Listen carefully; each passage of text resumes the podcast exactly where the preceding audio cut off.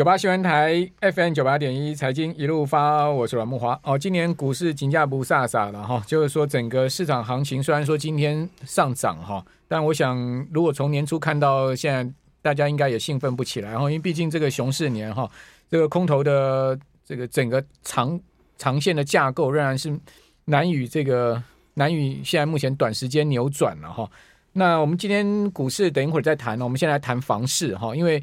呃，马上要进入到这个所谓的九二八档期哦。那我们根据五九一新建案，它统计啊，哇，它统计出来一个数字非常惊人呢、啊。他说，呃，今年九二八档期啊，会标出超过八千亿的这个推案量哈。那比去年超过两千亿哈。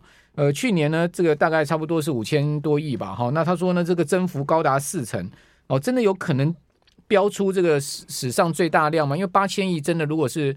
呃，九二八档期的话，应该是史上最大量，哈，有可能吗？另外呢，他也讲说呢，台南市总销突破七百亿，台南市 哎、突破七百亿，你能想象吗？有这么多人会去台南买房子吗？台南在地乡亲们，你们会买吗？哈，然后另外呢，他说这个台南的推案量会较去年同期成长十三倍。哦，所以我们赶快来请教助展杂志研发长何世昌啊，来讨论一下这个数字哈。还有呢，就是央行即将在九月二十二号召开理监事会议啊，那么看看市场估计央行要怎么样再出招了哈。呃，世昌你好，阮大哥好，各位朋友大家好。好，那九二八档期即将来了吗？对，哦，那这个央行会。在九二八档期之前再升息吗？呃，目前看起来各界预估央行升息的几率是比较高的啦。嗯、那主要是并并不是说主要要为了打房，而是为了抑制通膨。还有新台币也很弱了。是啊，因为为了升息是为了把资金留下来，不要出走的那么快嘛。嗯、不过我们认为啦，这一波新台币出走可能不只是只有利差的一个问题啦，嗯、还有两岸这个对峙。风险升高的一个问题，所以导致资金量呢，抽外资抽的量比其他亚洲其他国家还要来得多。没错，对，以经济体制来讲，台湾不输人家啊。可是呢，因为我们有地缘政治冲突的风险啊。这些聪明的钱很快就觉得这个抹油脚底抹油落跑。嗯，不过呢，整体看起来虽然说九月有可能再升息，但是升息的力道应该不大了。有有一个笑话不是在讲说，哎，在这个上大家去看上帝，各国央行央这个央行行长去看上帝，上帝问说：“啊，美国你为什么要升息？”美国说：“我 CPI 九趴啊。”哦。还是上帝听，九趴升息合理。啊，欧欧那个欧洲央行行长，央欧洲央行行长说，我我 CPI 八趴啊，哦，这也合理，现在也九趴了，对对，欧洲也九趴。然后问说，台湾为什么要升息？我 CPI 三趴，啊 这个。这个上帝就说：“哎，你来乱了？那你三趴在是在急了生什么气？”上帝说：“你们统计有错误哦，你们主计总注要打屁股，这个数字不太实在哦。”是，不过不过那个基本上台湾这个统计 CPI 的数据就是。一篮子的这个物品嘛，三百多项，对啊，其实有包含这个租金啊，或者是电信费等等的，有一些是确实是降，尤其是电子产品的价格是降的啦。啊，对民众来讲，因为薪水升增加的不多，所以只要 CPI 一涨，物价一涨就觉得很痛苦。哎，跟现在的高房价民怨一样，其实啊，你如果跟其其他全国各呃各个主要国家相比，台湾的这个最近这几年的房价涨幅远远落后于美国、欧洲、欧盟还有亚洲各个。国家。是、哦、可是对，那以美国来讲，美国房价涨超过一百趴，近十年、嗯、哦，啊，台湾呢，近十年房价哎涨不到四十趴，嘿，你是讲全体平均吧？对，全国全国台北市应该不止了，台北市涨更，嗯，台北市这这一波是涨比较少了，十年来没有涨到一倍吗？哦，应该没有了，哎、嗯，对对对，是比较少，因为前前一波大概在二零一二年到二零一三年那时候，刚好是在高点，后来往下滑，嘿，对，那。其实，这以台湾的房价来讲，坦白讲啊，以台湾的薪资来讲，这确实很贵。像我们这种二十岁刚出社会的年轻人，真的买不起啦。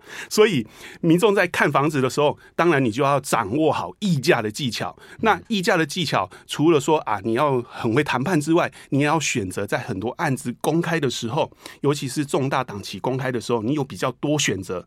你可以拿 A 案去杀 B 案，拿 B 案去杀 C 案，同一个区。应该有蛮多不同的推案，你就可以去做这个你刚刚讲的这样子一个杀价的方式。是，不然的话，如果你在等待等到这个推案的冷门期的时候，你没有案子可以选，那业者哇，业者又不是吃素的，他知道你没得选，他当然不可能轻易降价。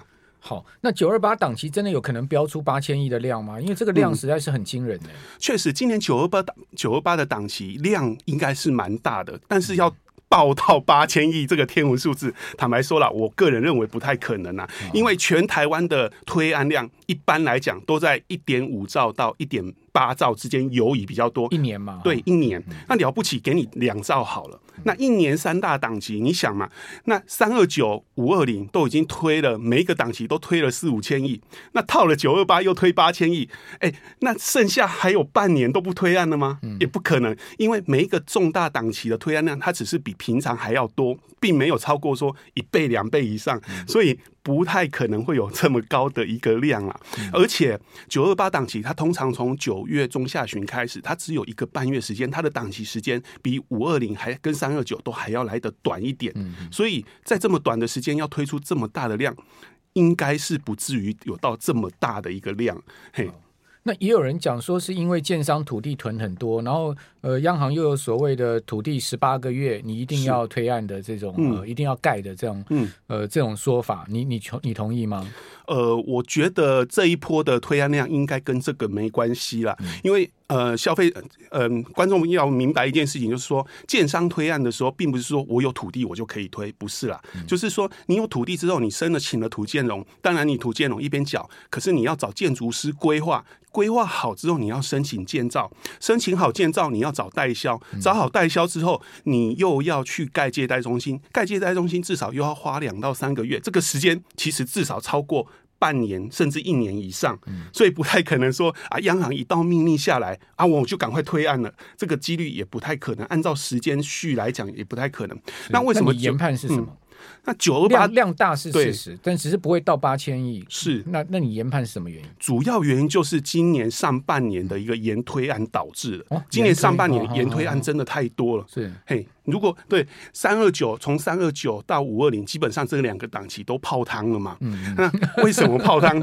就是因为四月的时候疫情大爆发，对对，然后三月的时候，哎，央行升息一码，那升息一码大家吓到，然后。再往前推，二月的时候，俄乌战争，是。俄乌战争，大家想就会联想到说啊，会不会台海有危机？嗯，嘿，然后一口气到直到八月，八月又爆发实弹演习，嗯，基本上从四月到八月都是泡汤的状态，所以很多案子呢，看到状况不好，他也不敢抢着推，他如果推了，买气不好，哎，面子上也挂不挂不下去，而且你这个呃一推代销中心一开都是几千万砸下去，对不对？现场人员的钱。还有水电费都很高的，对，好，所以延推，所以延推就终于是九二八，终于是必须要推了，就对了。对，不然的话，如果说呃延到选举完，选举完通常每年的一二月是房市的淡季，嗯，嘿，那你又要等到三二九再推，哇。一下子又要延一年，那、啊、你选举完，明年还有总统大选呢？对啊，所以之后的变数更多。对啊，哎呀，不如就九二八推了。好，那这个九二八有什么指标大案呢？全台湾，你们现在关注的是？现目前呢，指标大案大部分来看啊，除了台北市以外，其他的行区呃县市大部分都在从化区，OK，都是从化区领跑。嗯、那台北市呢是豪宅领跑，嗯、最指标的就是东区的。都更改建案就是台北之星 Diamond Towers，那这个案子呢，它的量体光是一个案子的量体就高达四百五十亿了。听说一一平要两百万呢？是，而且是不止两百万，是两百万以上。而且听说都没有实灯呢。哎、欸，对，目前没有实灯。那那三元怎么处理啊？这个这个有一个原因啊，因为现在大家会讨论说，他们他们从这个，他们已经卖很久了。我据据我知道，他们已经卖很久了，怎么会都没有？之前是浅销。对啊，嘿，那。因为台北市地震局有一个特殊的做做法，会让大家误以为，所以有些豪宅案没有卖。嗯、就是说，如果你的成交价，诶，受到经过估价师估价之后，发觉你的成交价高于区域行情二十趴以上，嗯、那我们就暂时不不揭露。哦，okay, 等到你这个整 整个社区成交量超过五成以上，嗯、我们再一次揭露，就像南港的世界明珠一样。Okay, okay, 了解了解。对，所以没有揭露不代表就没有卖。了解了解。嗯、那你觉得？这个真的有一平两百以上的这种这种条件吗？呃，目前建商是很有信心，很有信心。对对对，哎，毕竟人家也是大建商了，是知名建商就对了啊。这个老板也是很有 power 的。对，如果那边卖到最高价超过两百万，应该不是问题。但是问题在于说，均价能不能超过两百万？总销四百多亿，对，哇，真的是很大的一个量体非常大。三栋嘛，对不对？对，不过有一栋是分回去给财政部的。哦 OK，好。呃，我们这边先休息一下，等下回到节目现场。九八新闻台 FM 九八点一财经一路发，我是阮木华。哦，房仲根据全台呃六大都会区地政局的资料这个会诊啊，八月六都建物买卖移转栋数是一点九万栋，哦，移转量月增三点七趴，年增十四点四趴。哦，六都中啊，台中、台南、高雄市的短期移转栋数有止跌回稳，研判是八月工作天数比较多啊，带动交屋的移转哈。呃，但是呢，台北市还是月减一点六趴，新北市月月减四点九趴，桃园月减一点六趴，台中是月增十六点七趴，哦，台南月增九点九趴，高雄月增九点一趴，哦，那跟去年同期比哈，六都的交易量分别是台北市年增十四点八趴，哦，那新北呢，呃，年增一点三趴，桃园年增十七点一趴，台中年增三十七点四趴，哦，台南年增七点六趴，高雄年增十一点六趴，哦，那虽然说。这个有稍微回升哦，但是呢，我们知道说，其实从五六月开始之后啊，整个不管中古或是说这个整个市市况都有持续在往下的，包括这个预售屋到暗场的人来客数也都明显在减少。那我们继续来请教住展杂志研发长何世昌，世昌这个量缩哦，是呃，你觉得它会是一个趋势吗？虽然说八月稍微有弹升一点。哦，那这是一个短暂的弹升呢，还是说，呃，它是一个真正持稳？这个成交量说了一个真正持稳。其实这个买卖移转动数数据它是有带有玄机的，因为从八月八月是鬼月嘛，从新建案市场市调或者是国内五大房仲公布的数据，八月的成交量都是说的。我看房仲大半一般都是衰退两成了。是，那主要原因就是在于交屋潮，新建案的交屋潮，因为它那个是连交屋都。都算进去的，因为在二零一八年的时候，那那那一年推案爆出了大量，嗯，全台湾的推案量超过了一点六兆以上，嗯，所以那时候推的案子大部分陆陆续续会在今年交屋。OK，因此呢，今年呢，我们预估今年的买卖移转动数应该会比去年成长，可能会成长五千栋到一万栋左右，嗯，但不是说今年市场很好，不是，嗯，是因为交屋炒量很大。我我听说好像已经呃，这个交屋已经七万栋了，对不对？对。新建案交屋量非常的大，到到这个月已经七万多。对啊，今年很有趣的就是，今年交屋的建案非常的顺利，就算是鬼月叫他来交屋，客户也开开心心来交屋。为为什么呢？因为涨太多了，连中南部的都可以交屋。我听说还有建商不交屋的，说要加三万才能交屋。是，最近也出现这种老鼠屎的建商。嗯，嘿，对，因为消费者遇到这种老鼠屎建商，真的拿他没皮条了。可是法规讲说你一定要交，不是吗？内政部也说你一定要交，不是吗？对，确实没错。但是为什么说法规拿他没皮条？你如果跟内政部或者是公平会检举，确实官方可以对对建商罚钱。可是建商罚钱，哎，钱又不是进到消费者口袋。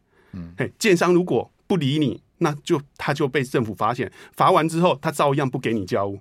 可是听说呃一案可以罚一百五十万，一直罚哎、欸。对，没错。如果有十个买方去告，那就一千五百万了。那对建商来讲没有压力吗？当然会有压力，所以现在就看到消费者也很聪明，他们就集合大家的力量一起去提告。对、嗯。可是坦白说啦，呃，我举一个例子，比较极端的例子，嗯、就是说你在跟建商提告的时候，嗯、最好是想想，如果你。这一个提告的动作，你是为了什么？如果你的目的是为了房子，有时候可能就是啊，忍一忍，吞下去。如果你的目的是为了出一口气让建商被罚，那你去检举没关系。像新竹有一个建商，他就是要求要这个买方原本的承购户要加价，可是原本的承购户不愿意加价，对，整个建案就只有一户不同意，嗯，所以呢，那个这个承购户就去告建商，结果建商。这个就把成购原本成购户的房子给卖掉了。他说：“你不来交屋，你违约，你卖他就卖掉了啊？可以这样子吗？”然后成购户打官司赢了，嗯，但没办法，房子卖掉了，嗯，他他所以拿建商完全没辙，所以他也。卖掉他也不能说，因为这个是违法，然后再回溯嘛？不能，这个可能又要又要去打民事损害赔偿官司。哇，这个真的头很痛，所以这个真的非常。建商也也也很真的很那个对贝哥哥哎。所以建商，但是坦白讲讲，为什么大家这么讨厌建商？就是建商总是有这种老鼠屎。我们也希望，我们也呼吁建商要做一点，要要比较有诚信一点。对，大部分的建商都很诚信啊。其实建建商，那么你这个这么多的财力哈，然后你呃，其实盖房子也有赚钱哦。其实真的，大家就是互相嘛。对，买你的房子的人，当时当初也是看中你的这个建案，没错。也也何必要走到这一步，对不对？对，所以在阮大哥的节目真的呼吁，没建商要做好自己的品牌，自己自己的信誉。对，最后呢，这些做的好事都会回馈到你的建案的附加价值上，啊、形象的问题，商誉的问题。那所以，如果说大大家都是呃，如果说你只信任大建商，那那些中小型建商因为这些问题就没生存空间了，不是吗？是哦，所以呃，我想这个刚刚市长所讲，这个也很实在了哈。哦，那建商自己可能不管怎么样，大家也要多想想哈，为了这个产业界的正面的一个形象跟长远的发展哈、嗯。那那回过头来讲说，我们刚刚讲说这个成交量缩的趋势，好，到底它是一个呃止稳，还是说呢，它只是一个中呃中间的一个休止符，后面还要再掉下去？目前看起来，呃，目前是持续在滑落当中了。但是，一般来讲，每年的九月到十月是传统的购物旺季，九月到年底都是购买房子比较热络的时节。那今年。有没有可能会出现意外？这个坦白说，我也拿不准，因为我们十一月就有选举了。嗯，我觉得可能接下来到十一月的买卖会比较平淡一点。嗯，嘿，但是要大幅下滑也不容易，因为本来就是传统旺季嘛。要大幅下滑、大幅增加都不太容易，就是在大概在这个水位上上上下下、起起伏伏这样子。嗯嗯，那现在还可以买房吗？就是说，你刚刚讲现在。呃，房价这个高涨到这样的情况，然后央行又一直升息，大家这个贷款利率也上升嘛，那还可以再买房吗？呃，依我的经验来讲，其实哦，买房只要你买得起，然后呃，你有需要，基本上都可以买，你不用等太久，因为等太久也不一定等到等到你要的价格。就好像我，其实我周边啊有很多朋友也出现这种状况，他们在二零一八年、二零一九年，我就叫他们买，他们就说啊，跌的不够多。啊，跟买台积电一样，台积电大家说啊，跌到四百多我就买，结果跌到四百多不敢买。房价也一样，就算你你如果你现在不敢买，纵纵使房价跌下来，你也不敢买，然后就空手看房价跌下去，又空手看房价涨上来。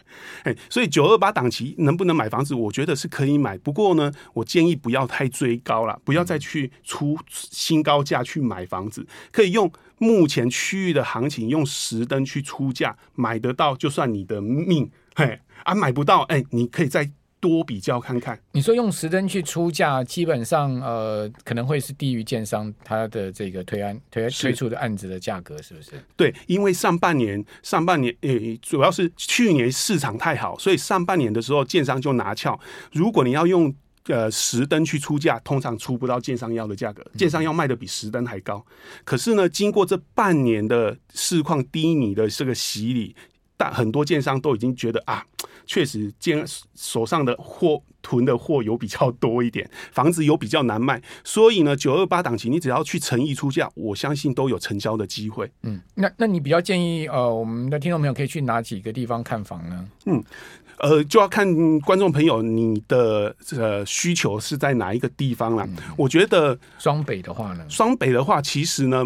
A 七是一个蛮好的地方。那 A 七的话，当然有有的案子都已经卖到四十万以上了。当然你不要去找四十万了，你可以找到三十五万、五万左右的，甚至还有三十万出头的建案。